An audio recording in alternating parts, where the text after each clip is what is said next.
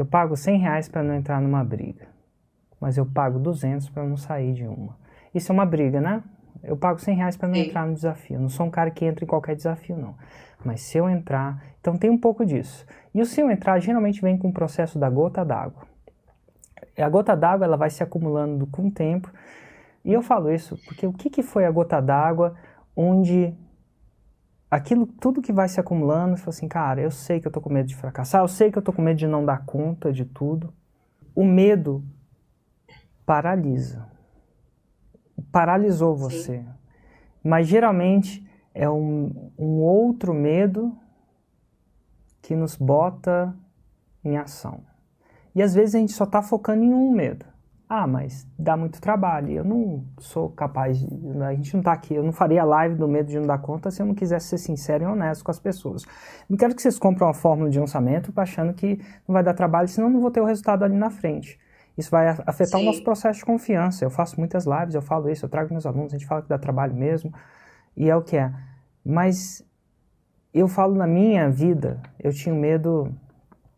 Eu tinha medo de não prover. De não conseguir prover. Eu não sei se é certo, mas eu tenho dentro de mim. E aqui o Érico. Eu gosto de prover. Eu sou um provedor. E não, não é que eu preciso de prover.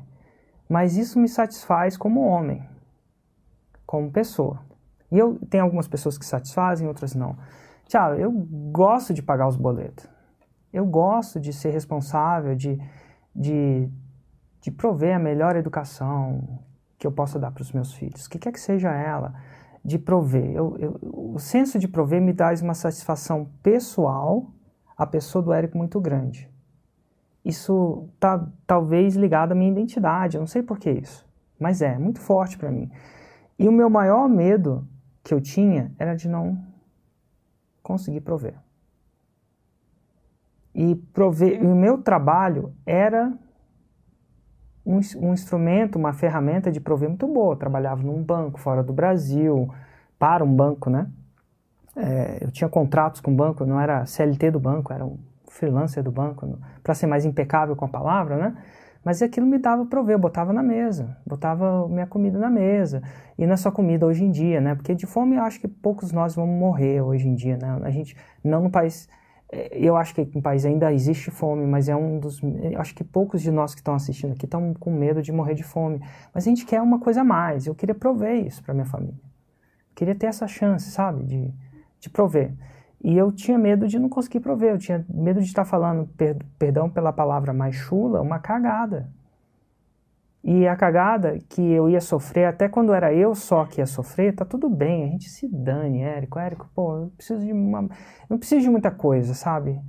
Uma marmita, mas quando coloca minha família em jogo, quando bota minha família, esse meu senso de provedor, esse meu senso que eu queria prover era muito forte dentro de mim. Eu tinha medo de não prover eu não provei num nível que eu achava que a minha família ia ser bom, saúde, educação, diversão. Sim. E aquele jeito... Saúde, ficava... com certeza. Saúde. E aí, aí, aí aquilo atacou. Então eu tinha esse medo. Mas só que eu tinha um medo é. maior. E Nesse... o, meu, o meu medo maior, cara, na época, que também existia, era o medo de passar a vida inteira, eu falo a minha vida inteira sendo exagerada, os próximos 10, 20 anos, fazendo o que eu não gostava, me tornando quem eu não queria tornar, que era meu chefe. Nada de errado, meu chefe é um cara legal, mas enfim. Trabalhar no banco não era uma coisa que eu gostava. Então, assim, eu tinha esse medo. E um dia, foi um dia que eu, não, eu só olhava para um dos medos. Mas um dia que no meu momento da virada foi exatamente um curso de desenvolvimento pessoal, que esse outro medo meu veio à tona. E aí eu pensei, o que, que eu tenho mais medo? De não prover? Ou de passar os próximos 20 a 30 anos da minha vida, não sei exatamente, fazendo o que eu não quero para me tornar quem eu não quisesse? E o segundo medo passou a ser mais forte, porque naquele dia que eu tive o momento da virada, eu fiquei presente que eu só tinha uma vida Que tipo, eu não podia testar ali. Eu não, acredito, eu não acredito que a gente vai voltar do jeito que a gente vai. O Érico não vai voltar. De repente eu volto uma forma de formiga, ou ressuscito, vou lá pro céu, pro inferno. Sabe se Deus como é que vai acontecer essa parada? Tem uma vida muito maior lá na frente, mas ninguém quer morrer para chegar lá rápido, né? Vai ser diferente. Eu não queria. E aí eu falei, cara, não dá, essa vida é a única que eu tenho.